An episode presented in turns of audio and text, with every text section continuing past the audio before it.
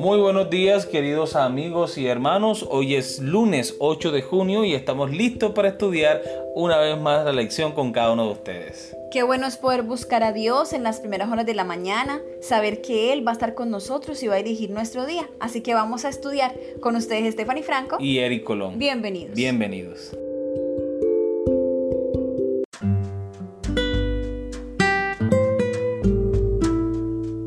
El principio de día por año, el título de la lección para el día de hoy. Una de las claves interpretativas del historicismo es el principio del día por año. Muchos eruditos a lo largo de los siglos aplicaron este principio a las profecías del tiempo de Daniel y Apocalipsis.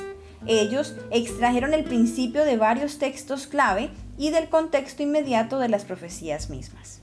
Lee Números capítulo 14 versículo 34 y Ezequiel capítulo 4 versículo 6. ¿Cómo enuncia Dios el principio de día por año en estos versículos específicos? Números capítulo 14 versículo 34. Conforme al número de los días, de los 40 días en que reconociste la tierra, llevaréis vuestras iniquidades 40 años, un año por cada día, y conoceréis mi castigo. Ezequiel capítulo 4 versículo 6. Cumplidos estos, te acostarás sobre tu lado derecho segunda vez, y llevarás la maldad de la casa de Judá 40 días día por año, día por año te lo he dado. Muy bien, podemos confirmar a la luz de estos textos bíblicos el principio día por año. Muchas de las profecías bíblicas se interpretan de esta manera.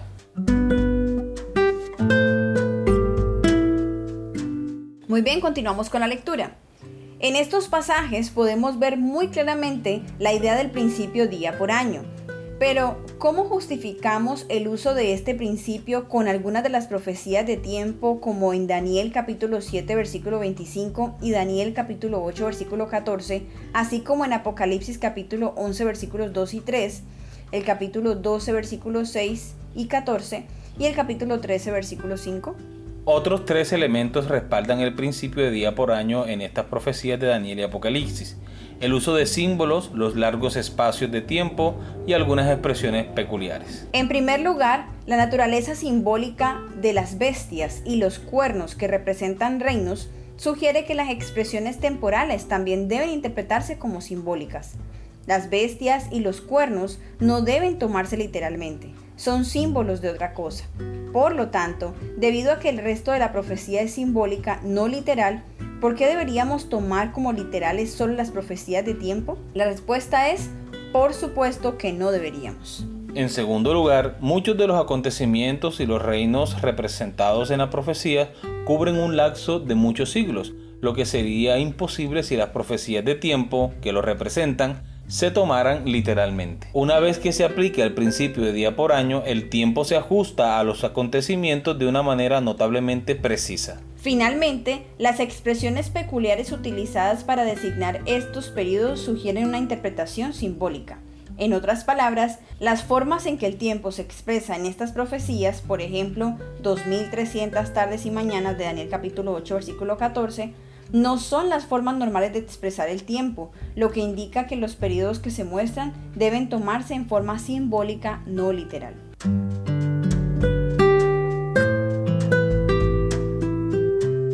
Muy bien, vamos ahora con nuestra pregunta final. Observa la profecía de las 70 semanas de Daniel capítulo 9, versículo 24 al 27.